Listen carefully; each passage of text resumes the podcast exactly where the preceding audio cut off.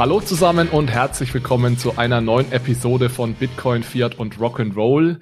Wir haben hier vor einigen Wochen eine Episode veröffentlicht, da ging es um dieses Credo Not Your Keys, Not Your Coins. Also es ging darum, sollte ich meine privaten Schlüssel für meine Kryptowährungen selbst verwahren oder sollte ich die eventuell an einen professionellen Verwahrer, ob das jetzt ein Custodian ist oder eine Bank, abgeben.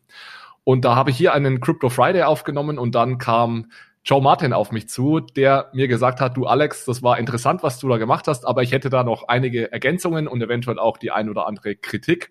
Und das fand ich spitze und deswegen freue ich mich sehr, dass du, Joe, heute hier bist und wir haben uns gedacht, wir nehmen das Thema nochmal auf. Deswegen erstmal ganz herzlich willkommen und vielleicht kannst du ein, zwei Sätze zu dir sagen.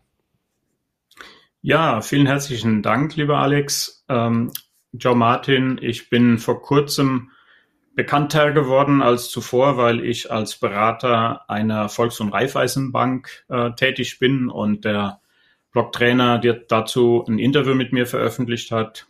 Ich selber bin schon seit 2016 im Crypto-Space oder in der Bitcoin-Welt und bin da reingestartet, weil ich einen Auftrag von einem Kunden hatte, Bitcoin zu untersuchen, ob es denn nicht ein Ponzi-Scheme ist, also ein Schneeballsystem.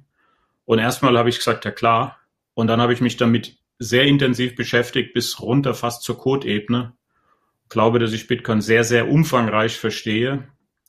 Und äh, kam dann zu dem Schluss, es ist absolut kein Ponzi-Scheme und, und kein äh, Schneeballsystem, sondern eher Fiat ist dieses Schneeballsystem, in dem wir alle leben. Und heute würde ich mich als äh, Bitcoin-Maximalisten bezeichnen, der äh, weiß, wovon er redet, habe dazu auch ein Buch veröffentlicht, schon 2018, habe jetzt eine neue Auflage davon. Und ja, und da war eben dieser, diese Episode von dir, wo du erstmal gesagt hast, vielleicht ist es doch nicht so schlecht, wenn man es einem Custodian übergibt oder einer Bank. Und dann habe ich mich bei dir gemeldet, wie du schon gesagt hast, weil da bin ich mal grundsätzlich anderer Meinung, wenn ich es mal so progressiv formulieren darf. Ja, das ist ja super und ich denke, da das, das lohnt sich ja dann auch, wenn, wenn wir dann nochmal ins Detail gehen heute. Das soll ja auch für die Zuschauer ein bisschen spannend sein und äh, ich mhm. freue mich auf die Diskussion.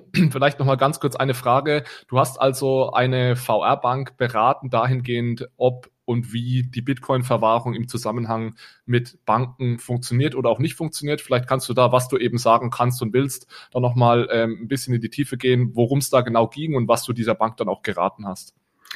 Ja, sehr gerne. Also ich stehe da natürlich im Moment unter NDA, also ich darf über wenig reden, aber so viel ist ja schon öffentlich und bekannt, dass die Volksbank Raiffeisenbank Bayern Mitte, die ist mit dem Hauptsitz in Ingolstadt, äh, schon in diesem ersten Halbjahr, wahrscheinlich ein bisschen früher, ein entsprechendes Angebot für ihre Kunden auflegen wird. Und da war ich über einen Geschäftspartner oder mit einem Geschäftspartner der Software Factory äh, direkt involviert und berate noch laufend dieses Projekt.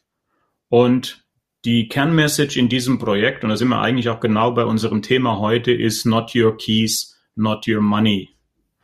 Und die Volksreifeisenbank Bayern Mitte wird keine Custodial-Lösung anbieten, weil ich der Meinung bin, das ist für Banken nicht wirklich ein sinnvoller Weg, weil die Haftungsrisiken dort sehr groß sind wenn was passiert und das, was passiert, halte ich eher für wahrscheinlich als denn für unwahrscheinlich.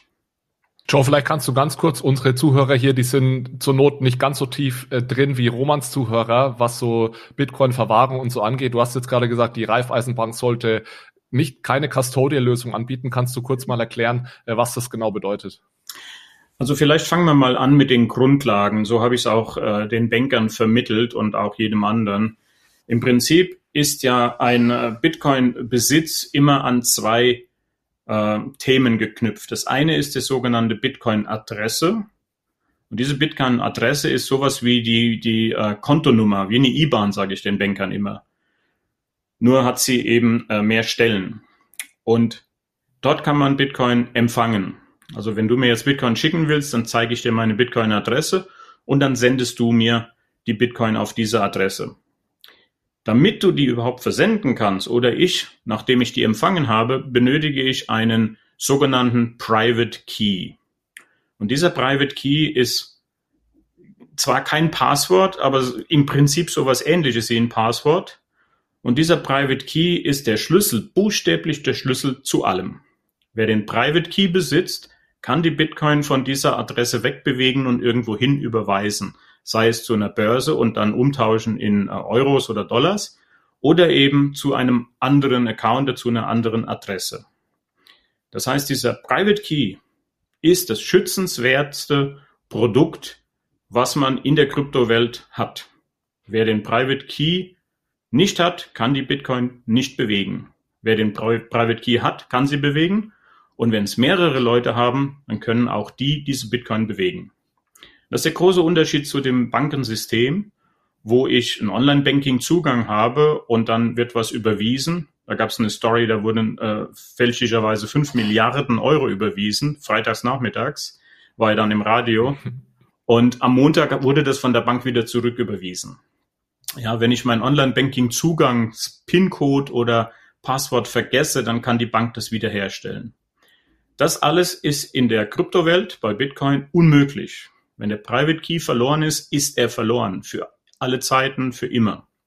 Wenn der äh, Private Key im Besitz von jemand anderem ist, dann hat dieser jemand andere, wer auch immer es ist, ein Hacker, ein Kollege oder eben ein Aufbewahrer, der es für mich aufbewahrt, auch mit dem Namen Custodial bekannt, dann hat der die Verfügungsgewalt über meine Bitcoins. Und dem muss ich dann ultimativ vertrauen. Und da sehe ich halt eben die Schwierigkeit, weil dieses Vertrauen ist viel größer als im normalen Bankensystem, weil im normalen Bankensystem kann ich eine Überweisung jederzeit zurückholen. Das ist gar kein Problem. Im Bitcoin-Space ist das unmöglich. Wenn eine Überweisung stattgefunden hat, ist die final. Ja, spätestens nach einer Stunde ist die 100% final und nie mehr umkehrbar. Und das ist der große Unterschied. Das heißt, ich muss jemand so stark vertrauen, dass der, dass ich genau weiß, der macht mit meinem Geld nichts. Der verschickt meine Bitcoins niemals ohne meine Anweisung. Aber das ist nur ein Teil der mhm. Gefahr. Die andere Gefahr ist, der muss sie auch sicher aufbewahren.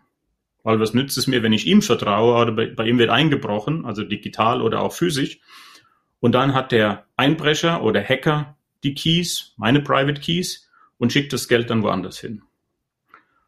Und deswegen glaube ich, muss man hier sehr genau aufpassen, wem man die Private Keys gibt. Und da ist mein Credo niemand, auch keinem professionellen Verwahrer und auch keiner Bank.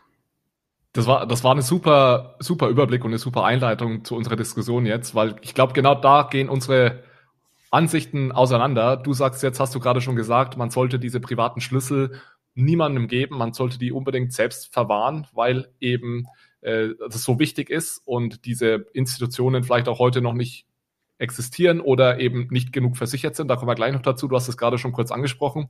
Und ich ja. bin eben der Meinung, dass es vor allem für Beginner, aber auch für diejenigen, die schon länger dabei sind, durchaus sinnvoll sein kann, diese Verwahrung dieser Schlüssel abzugeben. Ich habe das in der vor zwei, drei Wochen so begründet, dass ich sage, es gibt mittlerweile sehr professionelle Institutionen, die mhm. Mechanismen und Prozesse haben, die diese Keys zur Not sicherer verwahren Mhm. Also weniger fehleranfällig, dass da irgendwas verloren geht, als ich das selbst könnte. So, und dann kommst du jetzt und sagst, das stimmt zwar, dass es mittlerweile professionelle Institutionen gibt, aber trotzdem sagst du, man sollte das selbst machen. Vielleicht kannst du da jetzt nochmal drauf eingehen, warum du glaubst, man sollte das auf jeden Fall selbst machen. Ja, also vielleicht müssen wir da noch eine zweite Grundlage vorher einführen und zwar nennt sich die äh, Hot Wallet und Cold Wallet. Ein Hot Wallet ist ein Wallet, was mit dem Internet verbunden ist. Das heißt, das kann eine Website sein, das kann ein äh, Gerät sein. Wann immer das mit dem Internet verbunden ist, ist es ein Hot Wallet. Das heißt, der Hacker kann von einem anderen Platz dort potenziell zugreifen, weil er es hackt. Ein Cold Wallet hingegen ist eins, was nicht mit dem Internet verbunden ist, was niemals mit dem Internet verbunden war und auch niemals mit dem Internet verbunden wird und was sogar noch gegen sonstige Angriffe wie elektromagnetische Abhöreinrichtungen, Laser und so weiter und so fort geschützt ist. In diesen Cold Wallets ist es dann für einen Hacker unmöglich einzubrechen, weil er schlicht und einfach keinen Zugang hat. Es gibt keine Verbindung zu diesem Cold Wallet. Dazu gehören Hardware Wallets und dazu gehören noch ein paar andere äh, Dinge. So. Jetzt ist es tatsächlich so, wenn ich einen professionellen Verwahrer habe, dann verwahrt der meine Bitcoin-Schlüssel, meine Private Keys und damit auch den Zugang zu meinem Vermögen nicht zwingend online, also in einem Hot Wallet, sondern auch der lagert intern einen Großteil, nämlich genau so viel, wie er nicht zum täglichen Hin- und Herschicken, zum Trading und zum Abfra äh, Anfrage von Kunden braucht, die lagert er natürlich auch in einem Cold Wallet. Das heißt, ich schicke ihm die hin und er sagt, ich verwahre die für dich und davon nehme ich jetzt 80 Prozent oder 90, was auch immer die Quote ist und lege die raus in ein Cold Wallet und das bis hin zu in einem tiefen Tresor in den Schweizer Alpen wird das Ding dann verschlossen, so dass wirklich auch kein physischer Einbruch möglich ist. So, das heißt, die Gefahr, wenn ich meine Bitcoins bei einem professionellen Verwalter lasse, bei einer Online-Börse, ist begrenzt. Nämlich begrenzt auf den Teil, den der Verwalter dort eben online verwalten muss und der kann gehackt werden. So, das heißt, wir haben also Hot Wallet, Cold Wallets. Und wann immer ich als Anleger äh, das online liegen lasse auf einer Online-Börse oder auf einem Online-Wallet, dann ist das im Prinzip übrigens auch Apps, dann ist das im Prinzip ein Hot Wallet. Das Problem dabei ist nämlich, dass die Schlüssel eben bei dem Verwahrer liegen. Und der Verwahrer kann vernünftig sein und packt das alles in Cold, aber wir wissen es nicht. Und in der Vergangenheit haben wir viele, viele Fälle, wo die Verwahrer gehackt wurden, nicht unbedingt bei Bitcoin, aber auch bei Bitcoin. Und dort wurden dann die Private Keys entwendet. Sogar bei Coinbase, einer der größten Verwahrer und Online-Händler der Welt. Und dann hinzugehen und zu sagen, wie kriege ich meine Bitcoins zurück, hat sich gerade bei Coinbase als super problematisch herausgestellt. Und ich glaube, viele Leute haben dort ihr Geld verloren. Das heißt, allein die Größe meines Verwahrers bedeutet noch gar nichts. Sondern am Ende des Tages muss ich mir darüber im Klaren sein, wenn jemand anderes mein Geld hat, dann kann er damit arbeiten, dann kann er das Geld verschicken, dann kann er bestohlen werden und damit auch ich indirekt. Und es gibt keine Institution der Welt, die das rückgängig machen kann. Anders als bei einem Konto, bei einem Girokonto, bei der Volksreifeisenbank, eine Fehlüberweisung kann zurückgenommen werden, weil das System im Gegensatz zu Bitcoin keine Finalität hat. Jetzt ist es ja aber im Endeffekt, wenn man mal einfach nur bei diesen Prozessen bleiben und wie, was, wo verwahrt wird, ist es ja eigentlich eine relativ einfache Rechnung, dass man sagt, ich habe eine gewisse Wahrscheinlichkeit, dass Schlüssel verloren gehen. Ich meine, auch wenn ich selbst verwahre, ob das jetzt cold oder hot ist, also äh, absolut cold oder auf einem Paper oder in, in meinem Mobile, äh, Mobile äh, App, äh, gibt es eine gewisse Wahrscheinlichkeit, dass diese Schlüssel verlieren und die gibt's verloren gehen und die gibt es natürlich auch bei einem professionellen Verwahrer. Hm. Muss man dann nicht eigentlich einfach diese zwei Wahrscheinlichkeiten ge gegenüberstellen und sagen, wenn ich der Meinung bin, dass ich selbst das nicht so gut im Griff habe wie ein professioneller Verwahrer, dann sollte ich diese Schlüssel doch lieber zu einem professionellen Verwahrer geben, weil da die Wahrscheinlichkeit geringer ist, dass diese Schlüssel verloren gehen? Und Anschlussfrage, glaubst du nicht, dass bei den allermeisten Menschen die Wahrscheinlichkeit, dass man selbst einen Fehler begeht, deutlich größer ist, als dass ein professioneller Anbieter einen Fehler begeht? Äh, ja und nein. Also wir wissen aus der Erfahrung, dass gerade professionelle Anbieter gehackt werden und äh, leider nicht von irgendwelchen Wald- und Wiesenhackern, sondern wirklich von den Besten der Besten. Weil eben dort auch unheimlich viel Geld äh, liegt und unheimlich viel Geld abgezogen werden kann, mit der Finalität, dass niemand es wieder zurückholen kann. Ja, also für mich macht es überhaupt keinen Sinn, wenn ich jetzt dieser Superhacker wäre, bei einer normalen Bank einzubrechen und die Online-Überweisungen zu manipulieren, weil es können die alles rückgängig machen. Bei Bitcoin geht das nicht. Mhm. Finalität ist Finalität. Überwiesen ist überwiesen. Für immer und ewig. Und jetzt kommen wir dann zu dem Punkt, wo ich natürlich mir selber überlegen muss, wie zuverlässig bin ich selbst. Bin ich total unzuverlässig? Verliere ich ständig mein Handy? Verliere ich ständig meine Passworte? Habe ich nur das Passwort 1234? In dem Fall würde ich es tatsächlich vielleicht lieber online liegen lassen, weil die verwahren es wahrscheinlich besser als ich. Entscheidend für mich wäre aber eine ganz andere Frage und das ist die nach der Versicherung. Und das war ja ein Punkt, den du auch in deinem Podcast angesprochen hast, wo du sagst, die Banken verwahren das dann und dann ist das also für mich kam es so rüber, als ob es dann automatisch dadurch sicher ist, weil die Banken es verwahren. Und da ist, glaube ich, ein wichtiger Punkt, den wir da machen müssen. Also da gibt es zwei Aspekte. Das eine ist die sogenannte Einlagensicherung, wo wir Girokonten in Deutschland bis zu 100.000 Euro Einlagen gesichert haben, falls die Bank sich verzockt und pleite geht. dann sind meine Einlagen trotzdem bis Höhe 100.000 Euro, und das sind private Einlagen, keine äh, geschäftlichen, sind abgesichert. Ja, das geht in ganz Deutschland, das gibt es sogar in Europa, in vielen Ländern. Äh, die, die Grenzen sind manchmal unterschiedlich, aber in Deutschland habe ich dann schon mal 100.000 Euro sicher. Da heißt, da kann mir gar nichts passieren als Verbraucher. Diese äh, Einlagensicherung heißt aber ganz klar, nicht unter die Einlagensicherung fallen Aktien, Inhaberschuldverschreibungen, Anleihen und Zertifikate und natürlich auch Kryptowährungen und auch Bitcoin.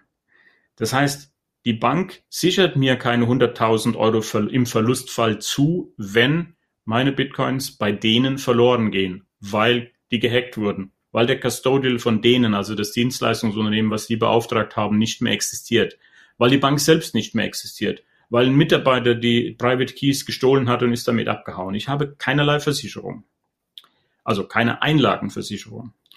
Möglicherweise hat die Bank oder der, die Online-Börse aber eine Versicherung. Und da bin ich im letzten Jahr sehr tief eingestiegen, weil ich diese Möglichkeit als Partnerschaft mit einem Custodian, also mit einem Verwahrer, professionellen Verwahrer, die untersucht habe. Und da gibt es auch einige sehr, sehr große. Nicht nur Coinbase, auch in Deutschland gibt es ein paar sehr, sehr große. Und das klang alles sehr, sehr gut, weil die sind alle versichert. Und dann habe ich angefangen, zwei Kennzahlen rauszusuchen, nämlich das Eigenkapital dieser Unternehmen. Und manche davon sind echt nur eine 50 oder 25.000 Euro GmbH. Manche, wie ein ganz großer, ist mit 5 Millionen Stammkapital unterwegs. Das ist schon mal ganz gut. Aber die Versicherungen, die die dann zusätzlich haben, dann sagen die ja, wir sind versichert auf 10 Millionen oder auf 50 Millionen. Und dann musst du aber nachfragen, und das ist die Schlüsselfrage, pro Einzelfall oder dein Gesamtunternehmen. Und wenn das Gesamtunternehmen mit 10 Millionen versichert ist, dort aber 100 Millionen verwahrt werden und es passiert was, dann kannst du dir sehr leicht vorstellen, dass du nur 10 Prozent von deinem Verlust als Entschädigung bekommst, weil die sind schlicht und einfach unterversichert. Und das Stammkapital, in dem einen Fall 5,1 Millionen, eine sehr, sehr große Börse in Deutschland, das ist im Zweifelsfall, im Insolvenzfall auch schon komplett aufgebraucht. Das heißt, ganz am Ende stehst du als User dumm da, wenn was passiert. Aber ich gebe dir recht, ja. wenn ich natürlich selber komplett unzuverlässig bin, dann ist die Zuverlässigkeit einer solchen Institution sehr viel höher einzuschätzen, wenn ich die Umgebungsparameter, die ich gerade aufgezeichnet habe, bewerte und kenne. Ich, ich würde jetzt gerne mal zwei Sachen auseinanderhalten, die du gerade beide erwähnt hast. Und zwar das eine ist äh, Absicherung durch das Eigenkapital des Verwahrers oder der Bank und mhm. Absicherung durch eine Versicherung. Mhm. Machen wir vielleicht mal den einfacheren Fall, und zwar das Eigenkapital. Natürlich, äh, wenn irgendwas verloren geht, dann steht der kommt die Versicherung, aber natürlich zur Not dann auch das Eigenkapital des äh, Verwahrers. Der muss dann dafür natürlich irgendwie einstehen. Das heißt, je größer der Verwahrer, tendenziell desto sicherer und besser. Und deswegen würde ich auch definitiv sagen, nicht auf irgendwelche kleine Custodians verlassen, sondern lieber große Institutionen, Banken, die vielleicht äh, Milliarden oder noch mehr an, an Balance Sheet haben.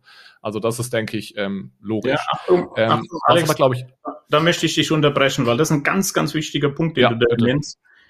Das äh, Balance Sheet von einer Bank ist völlig irrelevant. Was relevant ist, ist, wer ist der Custo wer ist mein Partner in meinem Rechtsgeschäft in Sachen Bitcoin? Also wer ist wirklich der Verwahrer? Und da ganz konkret findet man immer, dass es eine Tochtergesellschaft ist, die eine limitierte Haftung hat zwischen 50.000 und oder 25.000 und 5 Millionen. Das heißt, wenn ich bei einem ganz großen, und ich rede jetzt von einem ganz, ganz großen in Deutschland sage, die haben ja ein Balance Sheet von fünf Milliarden, dann bedeutet das gar nichts, weil der Verwahrer von denen ist eine Tochter, Tochter, Tochtergesellschaft und die hat tatsächlich nur fünf Millionen Haftungskapital. Ja, ab, aber jetzt machst du ja die Annahme, dass diese Bank die Verwahrung auslagert an den Custodian. Ich nein. bin der Meinung, dass die nein, ganz großen Banken das, das selbst machen werden. Nein, nein, das ist der Irrtum. Die machen das nicht selbst, sondern entweder die lagern es aus oder die lagern es aus an eine eigene Tochtergesellschaft um die Haftung zu begrenzen. Das ist der Trick dabei. Also ich, ich, ich muss jetzt ein bisschen aufpassen, was ich sage, weil ich arbeite bei einer sehr großen Bank und ich bekomme natürlich mhm. auch ein bisschen mit, was andere sehr große Banken machen. Und ich bin äh, nicht der Meinung, dass das ausgelagert wird im Sinne von, dass dann die Haftungssumme begrenzt wird. Das sind natürlich Diskussionen, die überall geführt werden. Ähm, würde ich jetzt einfach mal offen lassen, den Punkt hier. Den, den zweiten Punkt, den ich machen würde, ist, man muss unterscheiden zwischen die Bank oder der Verwahrer geht pleite und dann sind deine Bitcoin weg. Das ist ja nicht notwendigerweise der Fall. Also das sollte sogar nicht der Fall sein, weil natürlich die Bitcoins segregiert sein sollten von der Bilanz des Verwahrers. Das heißt, nur weil der Verwahrer pleite geht, heißt das nicht, dass deine Bitcoins weg sind. Genauso wie wenn heute deine Bank pleite geht, sind deine Aktien noch nicht weg oder dein Depot, weil das ja immer segregiert ist. Das ist einfach nochmal ein Punkt, den, den ich machen wollte. Und ja. der letzte Punkt jetzt zum Thema Versicherungen. Da gebe ich dir absolut recht. Es wird nicht so sein, dass bei professionellen Verwahrern, Banken und so weiter diese Bitcoins zu 100 Prozent versichert sind. Das wird nicht der Fall sein. Ich kann mhm. da jetzt keine Prozentzahl nennen, aber sie ist auch deutlich unter 50 Prozent wahrscheinlich. Ja. Die Zahlen, die man heute sieht, die sind sogar noch niedriger. Aber ich frage mich dann, sind da eventuell unsere Ansprüche auch zu hoch? Also was in, was in der Welt ist denn zu 100 Prozent versichert? Ja, du hast es ja gerade erwähnt, die, die, die Einlagen auf einem Konto sind bis 100.000 versichert. Ab, ab, ab 100.000 sind sie ja dann überhaupt nicht mehr versichert. Und es ist jetzt nicht so, dass wir alle sagen, wenn ich mehr als 100.000 Euro auf dem Konto habe, dann hebe ich mir das aber ab und packe das zu Hause in den Safe, weil ich mich da viel sicherer fühle, weil das ja bei der Bank nicht mehr versichert ist. Also es ist ja auch heute schon so, dass wir sagen, wir vertrauen Banken oder professionellen Verwahrern äh, unser Geld an und machen das nicht selbst. Nicht, weil es da eine hundertprozentige Versicherung gibt, sondern weil wir einfach den Prozessen vertrauen, weil wir der Meinung sind, dass eine Bank besser darauf aufpassen kann, als ich selbst zu Hause in meinem Safe, dass ich da äh, Hunderttausende an, an Bargeldscheinen äh, verwahre. Mhm. Absolut. Also nochmal zu dem ersten Punkt, dass die äh, Tochtergesellschaften dort gegründet werden. Ich habe ganz speziell in Vorbereitung auf diese Sendung hier einen Fall von einem ganz, ganz großen in Deutschland untersucht und bin da ganz tief ins Handelsregister und habe tatsächlich gefunden, dass dort die Haftungssumme fünf Millionen, also das Stammkapital auf fünf Millionen bewusst, äh, bewusst will ich nicht sagen, begrenzt ist. Sagen wir es mal so. Ähm, und das würde man nie. Ein, ein großer Custodian oder eine große Bank? Äh, einer der ganz großen Bitcoin-Player im Markt. Ganz, ganz große Bitcoin-Player. Mhm. Ja. Okay. Also ich würde in dem Fall einfach sagen, muss man im Notfall selber nachschauen. Es kommt ja auch immer darauf an, wie viel möchte mhm. ich denn hier Bitcoin anlegen, sparen und verwalten. Und da ist jetzt mal aus Sicht äh, meiner Beratung bei der Volksreifeisenbank reden wir ja gar nicht über Leute, die Hunderttausende von Euro dort verwahren wollen in Bitcoin oder investieren, sondern wir reden einfach über den normalen Sparer, der mal 50 Euro oder 25 Euro oder 100 Euro anlegt und so. Und da sage ich mal, dem muss man das Risiko schon ein Stück weit wegnehmen. Und solange es eben nicht abgesichert werden kann durch eine Versicherung oder durch eine Einlagensicherung, die die Banken haben, würde ich immer empfehlen, und da haben wir auch mit der Bank ein Produkt geschaffen, was so einfach ist, dass man es lieber selber verwahrt und einfach liegen lässt für ein paar Jahre, weil wir reden ja auch hier, oder ich rede, wenn ich alles das sage, meine ich nicht professionelle Trader oder irgendwelche Zocker, sondern ich meine den ganz normalen Menschen, mhm. der sagt, ich will, nehmen wir den Fall, die Großeltern sagen, für die drei Enkel lege ich jetzt mal jeden Monat 25 Euro an. Ja. Und das kann man wunderbar mit Produkten machen, mit Cold Wallets, wo man dann einfach automatisch auf diese Adresse vom Cold Wallet was hinschickt und dann kann man dieses Cold Wallet in fünf, zehn, 15 Jahren eben dem Enkel dann übergeben. Keine Ahnung, zum Studium oder was auch immer. Also das sind verschiedene Modelle. Wenn ich professionell mit Bitcoin handle, bin ein Trader, ja, dann macht es sogar Sinn, wenn ich online das liegen lasse, weil dann bin ich auch schnell genug und dann kann ich da auch reagieren. Aber wenn ich der normale Sparer bin, mhm. dann glaube ich, haben wir andere Rahmenbedingungen, die wir berücksichtigen müssen.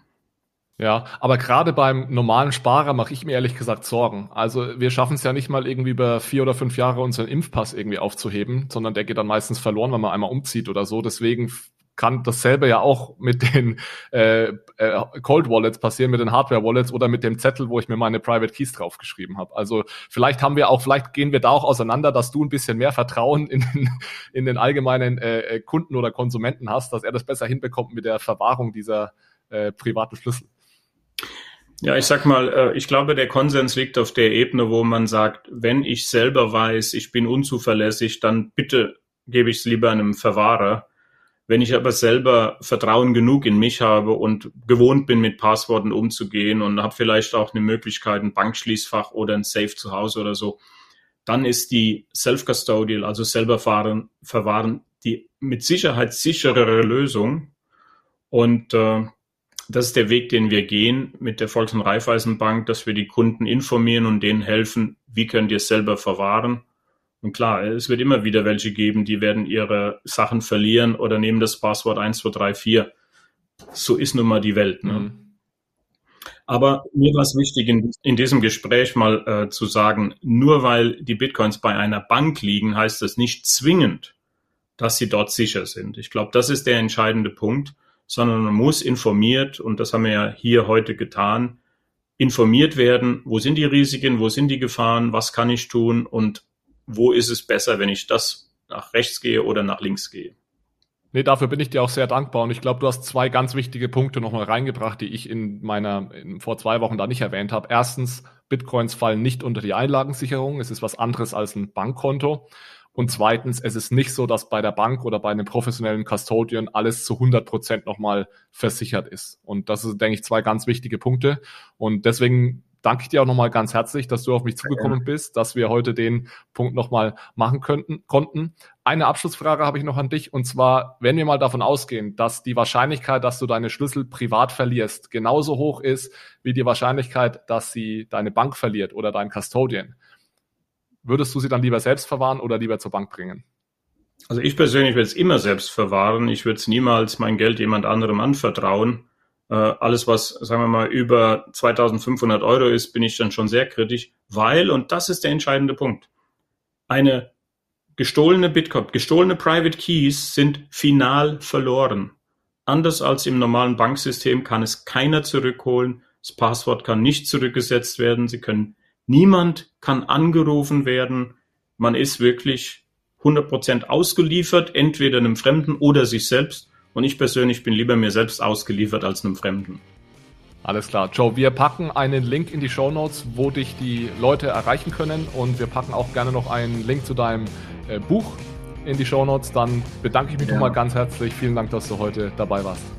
Ja, vielen Dank, dass ich äh, meine Meinung hier kurz äußern durfte und ich wünsche allen da draußen, dass sie ihre Bitcoin Private Keys sicher verwahren und für sich selber die beste Aufbewahrungsmöglichkeit finden. Am besten bei großen Beträgen ein Hardware-Wallet natürlich und ansonsten muss jeder selber entscheiden.